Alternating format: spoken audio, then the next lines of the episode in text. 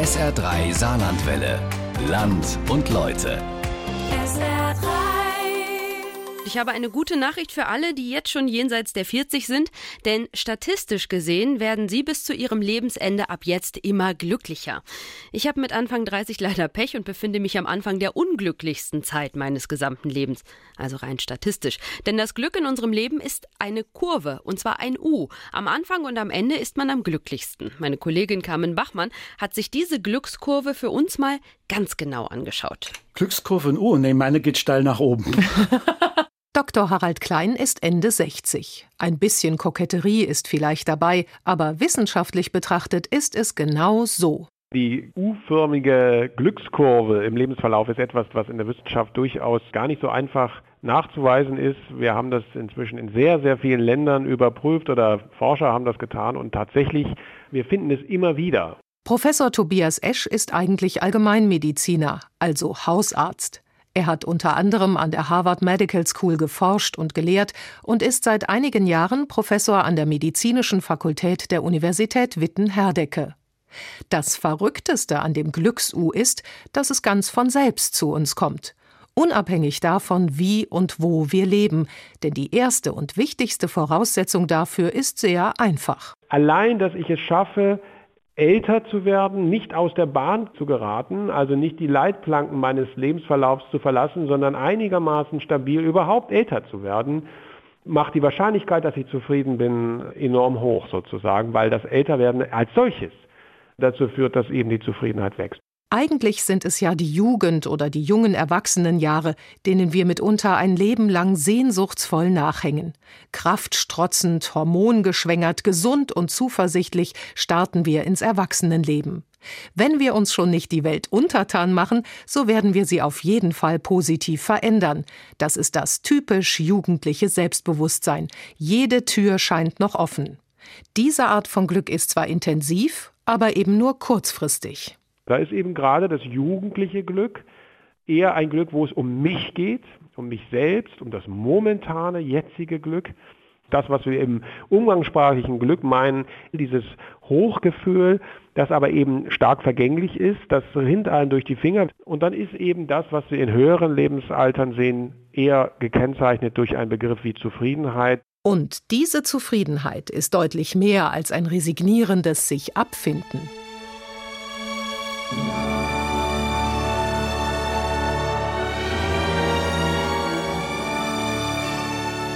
Ich bin also Spezialist für den vorderen Orient, also Türkei, Syrien, Irak, Persien und so weiter gewesen. Aber von der Ausbildung her habe ich das an der Universität gemacht, da promoviert und habe halt lange Jahre in der syrischen Wüste eben als Archäologe geforscht und gearbeitet. Harald Klein hatte sein Glück gefunden. Ein bisschen auch per Zufall. Ich wollte unbedingt von der Bundeswehr weg. Das war die falsche Entscheidung in meinem Leben, nach dem Abitur zur Bundeswehr zu gehen. Und so kam ich auch zur Archäologie. Ich bin nach Saarbrücken gefahren. Ich bekam einen Tag Sonderurlaub von Bremen aus. Bin hier zur Universität, habe gesagt, ich muss mich nur irgendwo einschreiben.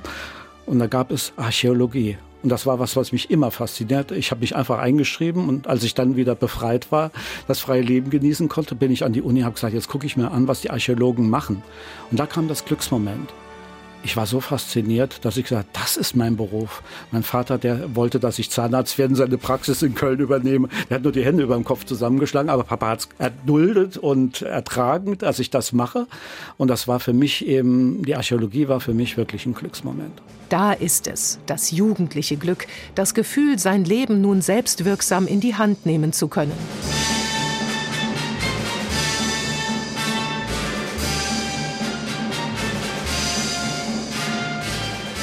Und so hätte es für Harald ja auch weitergehen können. Er hat geheiratet, zwei Söhne bekommen, ein Haus gebaut und er hatte einen überaus faszinierenden Job wenn man diesen Beruf, und das war wie eine Berufung Archäologie, mal so erlebt hat wie ich, auch dann mit den Beduinen, unseren Arbeitern, mit den Menschen dort, wir waren ja manchmal zwei bis drei Monate lang abgeschlossen. Damals gab es kein Internet, keine Handys, nichts. Wir waren drei Monate outdoor. Wenn man mal so gelebt hat, Wasser holen an einem Brunnen, keinen Wasserhahn, eigentlich das Leben auf die Basics reduziert und man froh ist, wenn man Brot auf dem Tisch hat, dann lernt man auch dieses Leben mit diesen Menschen zu genießen. Das hat mich so fasziniert. Wenn man einmal in der Wüste gesessen hat und den Wind und den Sonnenuntergang oder Aufgang erlebt hat, dann weiß man, warum die Menschen dort auch so glücklich sind. Und ohne Frage, der junge Archäologe Harald war es auch. Aber leider verläuft das Leben nicht immer so, wie wir uns das wünschen. Anfang der 90er Jahre wurde sein Institut geschlossen. Eine berufliche Umorientierung in der Archäologie wäre, auch aus familiären Gründen, extrem schwierig geworden. Und so studierte Harald ein zweites Mal, diesmal Marketing, und startete eine zweite berufliche Karriere. Über die Abschlussprüfung hat man mich gebeten, ein Praktikum zu machen, das ich hier beim SR gemacht habe. Und damals hat Intendant Buchwald gerade verkündet, der SR möchte einen Jugendsender machen. Meine Abschlussarbeit war dann im Bereich Marketing. Was muss der SR machen, wenn er einen Jugendsender auf den Markt bringt? Und so kam ich dann über diese Geschichte zum SR und bin dann hier geblieben und habe dann 25 Jahre hier gearbeitet, was wieder für mich ein Glücksmoment war, auf einer ganz anderen Ebene beruflich, aber eine wundervolle Zeit hier erleben durfte. Der berufliche Umbruch, das waren sehr schwierige Jahre für Harald. Und auch wenn seine Zeit beim SR eine gute und auch glückliche war, jetzt genießt der Endsechziger seine Freiheit, sich wieder dem Orient widmen zu können.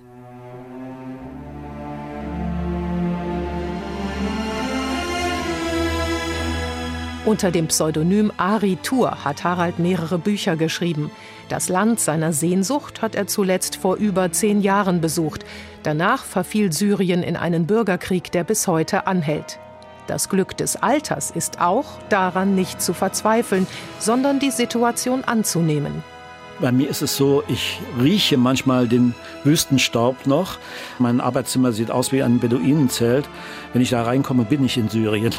Und das bringt mich immer wieder dorthin, in den Gedanken. Und gerade jetzt die schrecklichen Kriegserlebnisse und den syrischen Menschen, denen ich hier helfen konnte und immer noch helfe, das bringt mich auch immer noch in Verbindung in die alte Zeit dahin.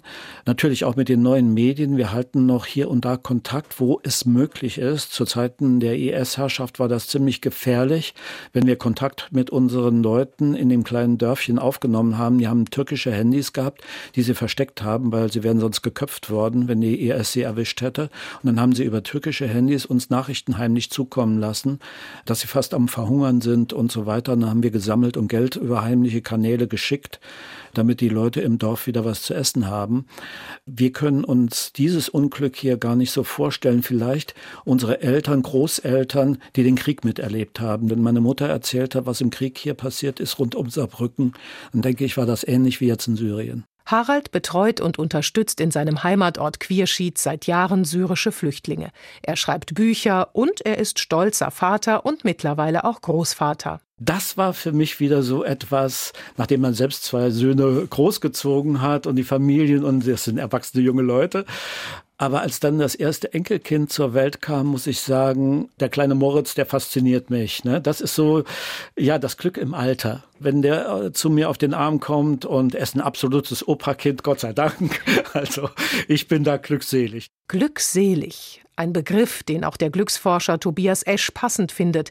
Gemeint ist damit etwas länger anhaltenderes als das kurzfristige, das momentane Glück. Dieses wunderbare Wort Glückseligkeit. Das ist eben eher ein Zustand, wo ich sozusagen mich einfinde, wo ich nicht das Leben oder das Erleben im Jetzt bezeichne, sondern eher so eine Art innere innere Belohnung, ein inneres Lächeln, eben das Gefühl des Einverstandenseins mit dem, was mir, was mir passiert. Und das ist diese Zufriedenheit. In diesen Zustand zufriedener Glückseligkeit zu kommen, ist zwar wahrscheinlich, aber nicht selbstverständlich. Ungefähr ein Zehntel eines Jahrgangs der Älteren haben mit Depressionen zum Beispiel zu tun. Das kann bedeuten Verluste, Einsamkeit, Schmerzen, Erkrankungen. Aber jetzt die gute Nachricht, diese Zahl nimmt aus Gründen, die wir noch nicht genau verstanden haben, tendenziell ab im Vergleich zum Beispiel zu der mittleren und auch der jüngeren Lebensphase. Da sind es eher 15 bis 20 Prozent. Etwa jeder zehnte ältere Mensch blickt also mutlos, traurig oder bitter auf sein Leben.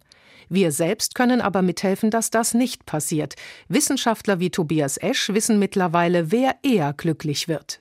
Menschen, die eine Aufgabe haben, also die sich eine Aufgabe suchen, vielleicht auch gerade nach der Berentung oder Pensionierung oder wenn die Kinder aus dem Haus sind, also sich zuständig fühlen, die Fähigkeit loszulassen, eben genau das, was jetzt nicht mehr geht, Gesundheit, auch materielle Dinge, auch vielleicht liebgewonnene Menschen gehen lassen zu können, ist eine gute Voraussetzung.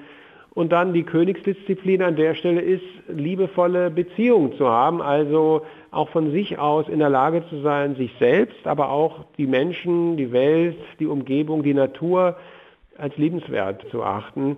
Menschen, die gläubig sind, Menschen, die in eine soziale Gemeinschaft eingebettet sind, ob das jetzt primär die Kernfamilie ist, Partner, Partnerin, Kinder, die Enkelkinder, sehr wichtig, wie wir heute sehen, aber das können eben auch soziale Gemeinschaften sein, Sportverein, religiös, nachbarschaftlich. Eingebettet in Gemeinschaft, das sind Gertrud und Kurt Manger aus Lebach schon ihr ganzes gemeinsames Leben.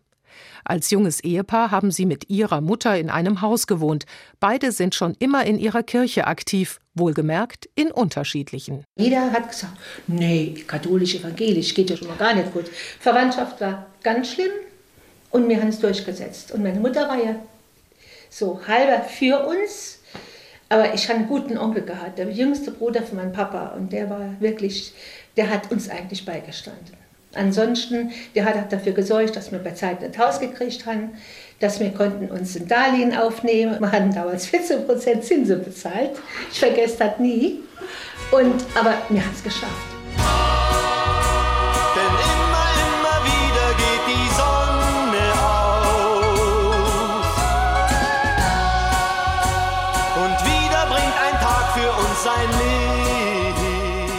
Kennengelernt haben sich Gertrud und Kurt in den 1960er Jahren auf der Lebacher Kirmes. Kurt war in seinem letzten Jahr bei der Bundeswehr und ging danach zunächst wieder nach Hause in die Nähe von Speyer.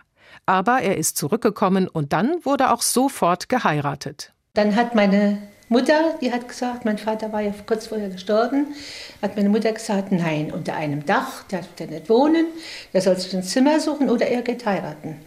Ja, da war ich 19,5 und dann haben wir geheiratet. Das Glückshoch des frühen Erwachsenenalters, der linke Bogen der U-Kurve, der war bei Gertrud und Kurt eher flach. Der Start der beiden war nicht leicht. Es war schwierig. Es gab Zeiten, wo ich nachts geweint habe, weil ich nicht gewusst habe, wie es weitergeht. Und wir wollten ja das Haus auch umbauen, soll es ausbezahlen. Und jo, es war halt eben eine harte Zeit. Die beiden haben sich ihr Glück und ihre Zufriedenheit im Laufe ihres Lebens aber dann tatsächlich erarbeitet und die Weichen schon früh richtig gestellt. Seit ich in Lebach bin, bin ich dann auch gleich in Presbyterium gekommen, in evangelische Kirche. Und seitdem, ich war dann 35 Jahre, war ich Presbyter. Und man ist gefestigt im Glaube, man ist schon immer in der Kirche danach gegangen ne? und hat immer Gemeinschaft mit der Kirche gehabt. Seit ich in Lebach bin, habe ich immer Gemeinschaft. Ich war im Männerchor, war Reservistenkameradschaft, waren beide große Gemeinschaften. Ne? Kurt hat in der evangelischen, Gertrud in der katholischen Kirche mitgeholfen. Sich in der Kirche oder in Vereinen zu engagieren, das haben sie auch ihren Kindern weitergegeben. Also wir haben immer, waren ja immer im Treibe drin. Wir waren ja immer beschäftigt. Kinder, ja, die haben dann auch mittlerweile schon, äh, wo sie im Verein waren, die Musikverein, die machen alle Musik, waren Messdiener. Mehr und mehr also haben sich Gertrud und Kurt ihr Leben eingerichtet. Hör ich ein Lied, irgendein Lied, das wir gekannt, denk ich noch immer, wie schön es war. Wir waren glücklich, wird mir dann klar, denn du warst hier. Heute, in ihren 70ern, sind die Mangers glücklich. Es war im Leben nicht langweilig. Wir haben immer geguckt, dass wir irgendwas, und wenn wir nur immer waren, sonntags, wenn wir frei hatten, da sind wir immer rausgegangen, sind spazieren gegangen, mit dem Auto irgendwo hingefahren. Äh, Wir haben immer was unternommen. Wir haben nie daheim gelangweilt. Wir waren immer zufrieden mit dem, was wir hatten. Und sind heute noch zufrieden mit dem, was wir haben. Und unser Glück fing ja eigentlich an, da habe ich mich ja durchgesetzt, als meine Mutter nachher tot war. Und dann habe ich mich immer angemeldet für Studiefahrten. Das sind jetzt 30 Jahre her. Ne? Ja. Und unser Pastor Müller hat damals Studiefahrten angeboten, zuerst schöne kleine in Frankreich und äh, die waren auch gar nicht so teuer. Und dann auf einmal waren dann die Flugreisen. Und ich heute zehre mir noch davon, wenn man Alben sehen oder sehen am Fernsehen, ob das Israel, Türkei, auf den Spuren des heiligen Paulus oder sonst was. Wir haben unwahrscheinlich über 20 Reisen haben wir gemacht. So haben Gertrud und Kurt, nachdem auch die Kinder aus dem Haus waren, noch einen beträchtlichen Teil der Welt gesehen. Reisen, das müssen sie heute gar nicht mehr.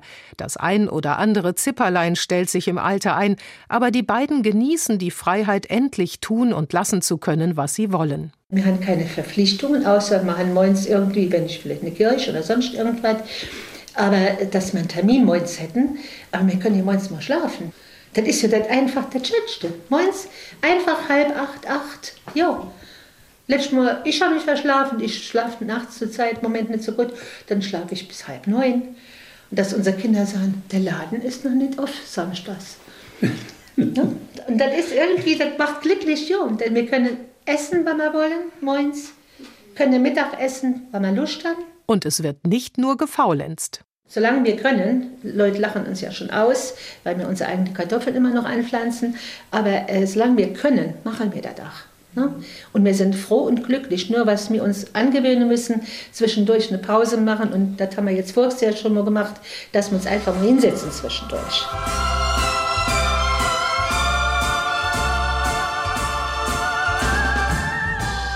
Akzeptieren, was ist. Vielleicht ist das der Königsweg zum Glücklichsein. Ältere Menschen haben das im Laufe ihres Lebens gelernt. Und es ist nicht nur ein sich zufrieden geben, sagt der Glücksforscher Tobias Esch. Wenn die Menschen älter werden, zeigen unsere Studien, dann trennt sich sozusagen immer stärker diese Fähigkeit, zufrieden zu sein, von diesem kurzfristigen Glücksgefühl. Also Menschen könnten sogar sagen, wenn sie älter werden, ich bin jetzt im Moment nicht glücklich, aber mit meinem Leben insgesamt zufrieden. Und genau dieses wird immer stärker und prominenter, wenn man älter wird.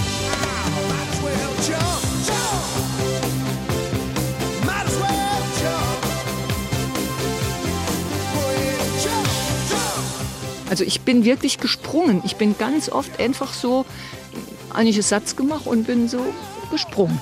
Gisela Wilhelm springt ins Glück. Sie ist Ende 60 und hat ihr Leben lang angstfrei getan, was sie in diesem Moment glücklich macht. Also ich habe ein Leben lang eigentlich so gelebt, dass ich mich konnte treiben lassen von meinen Bedürfnissen. Und da ich kein Kinder wollte, keine Familie wollte, ging das halt auch ne, entsprechend leicht. Und ich bin durch mein ganzes Leben so getaumelt, sage ich jetzt einfach immer so, ja, von einer Situation zur nächsten. Und alle habe ich mir aber freiwillig gesucht, nach meinem Bedürfnis.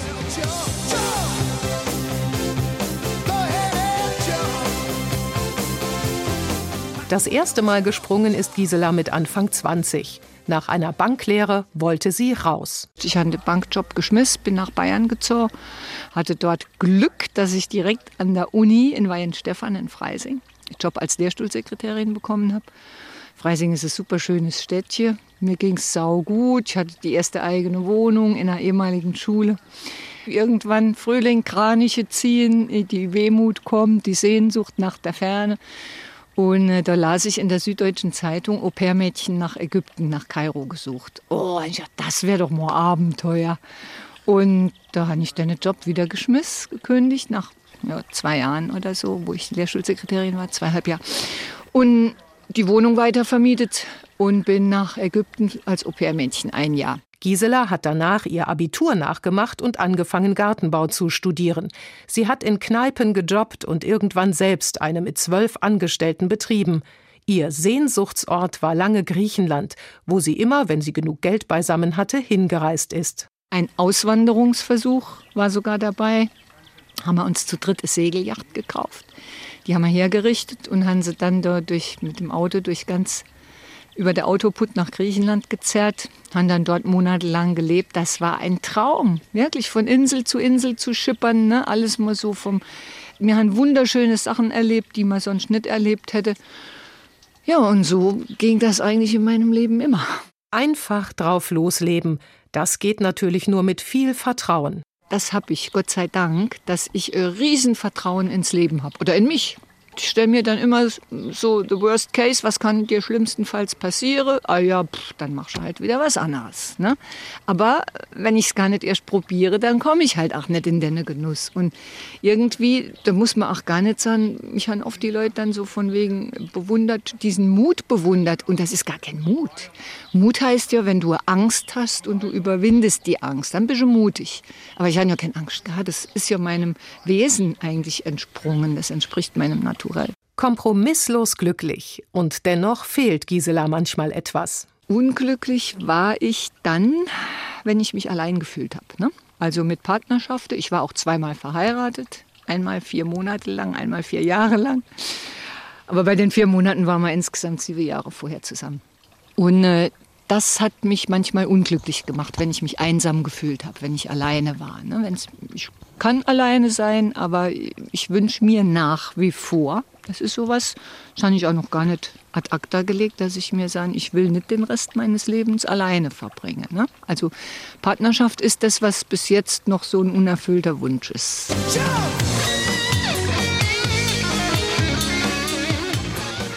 Im Moment lebt Gisela im Gartenhäuschen ihres Elternhauses in Enzheim und kümmert sich mit um ihre pflegebedürftige Mutter. Das Glück, das muss für sie nicht mehr der Strand in Griechenland sein. Wenn ich jetzt so morgens in der Sonne sitze, nach meinem Spaziergang mich in die Sonne hocke und Tass Kaffee dabei und es ist gerade so schön warm und so angenehm nach dem Winter wie jetzt. Und dann habe ich gerade gestern noch zu einer Freundin gesagt, du, das da ist für mich Glück pur. Das muss ich ja gar nicht noch steigern. Oh, jetzt noch ein Cappuccino oder jetzt aufs Meer gucken können. Nö. Wenn ich beim Makro fotografiere, morgens im Tau in der Wiese lieg und bin dort bei den Käfercher oder Blümcher oder sehe, wie der Acker Schachtelhalm blüht, das ist Glück da kriege ich Träne in die Augen und denke oft, boah, das, das ist Glück. Also es gibt für mich im Leben viel Glück, was vielleicht für den anderen gar kein Glück ist oder umgekehrt. Ich lebe halt so, dass ich viel Glück erlebe. Das Glück in den kleinen Dingen finden, zufrieden sein und mit innerer Einverstandenheit auf das blicken, was war und auf das, was noch kommt. Im Alter, schildert Professor Esch, ist das Glück eher nach innen gerichtet. Zum Beispiel die Fähigkeit, dankbar zu sein auf das Leben zurückzublicken mit einem Maß an innerer Erfüllung, an äh, Zufriedenheit im Sinne von wirklich wortwörtlich seinen Frieden machen, ein Gefühl des Ankommens, des in den Hafen einlaufens, des Vor Anker gehens, des es hat sich gelohnt. Also dieses Gefühl eingebettet zu sein und ich sage jetzt mal ein bisschen den größeren Kontext vielleicht zu sehen, auch des eigenen Lebens und letztendlich sogar die Fähigkeit loslassen zu können. Also das nicht nur als einen Verlust zu erleben, ich kann jetzt nicht mehr, sondern auch als einen Gewinn zu erleben, ich muss jetzt nicht mehr. Und genau aus diesem Ich muss nicht mehr Freiheit zu erleben, das schildern uns in unseren Forschungen die Älteren. Bei Aristoteles heißt das die Eudaimonie, nämlich der Lebenslohn, der Lohn für ein gelebtes Leben. Das preisen die älteren Menschen nicht jeder einzelne, leider Gottes, aber statistisch gesehen preisen das ein. Am glücklichsten sind die Menschen also in ihrem Leben, wenn sie im Prinzip schon fast auf der Zielgeraden angekommen sind, wenn sie wissen, dass sie die Welt nicht mehr verändern werden, aber auch nicht mehr müssen, wenn sie auch körperlich an der ein oder anderen Stelle merken, dass dieses Leben endlich ist. Im Grunde genommen geht es darum, wenn man sich anschaut, dass die Zufriedenheit insbesondere in der zweiten Lebenshälfte im höheren Alter zunimmt, darum, dass man sich quasi emanzipiert, wenn man älter wird, auch von der Vorstellung, immer gesund zu sein und man eher in Richtung Weisheit, einverstanden sein mit dem Leben geht. Und das ist eigentlich paradox, weil man in höheren Lebensaltern mehr Krankheiten hat, Verluste erlebt hat, vieles nicht mehr kann und deswegen sprechen wir an dieser Stelle auch vom Zufriedenheitsparadoxon. Paradox vielleicht aber doch auch sehr tröstlich für alle Menschen in der Lebensmitte, die gerade auf dem Boden der Glückskurve angekommen sind. Immer, immer wieder geht die Sonne auf. Glückskurve, oh, nee, meine geht steil nach oben. Wir waren immer zufrieden mit dem, was wir hatten. Und sind heute auch zufrieden mit dem, was wir haben. Ich bin froh, dass ich noch so gesund bin und kann gehen und kann wandern, kann einen Garten schaffen. Ich will noch ganz viel Glück erleben und ich weiß, das werde ich auch noch. Die Zufriedenheit geht höher als in jeder Lebensphase zuvor im Leben mit einem ersten Peak um 65 und dann gibt es nochmal und es schiebt sich immer weiter nach hinter ein deutliches Hoch im Alter zwischen 75 und 85 und gerade dieses zweite Hoch, was nochmal besonders ansteigt, schiebt sich immer weiter nach hinten, wenn die Menschen älter werden.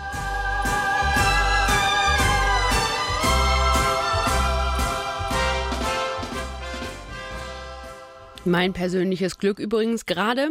Selbstgebackene Zimtschnecken von der Kollegin essen, halbe Stunde das Feature von Carmen Bachmann hören und jetzt gleich Feierabend machen. Das ist doch schön. Das Feature von Carmen Bachmann. SR3 Saarlandwelle. Land und Leute. SR3. Regionale Features auf SR3. Immer sonntags um 12.30 Uhr und als Podcast auf sr3.de.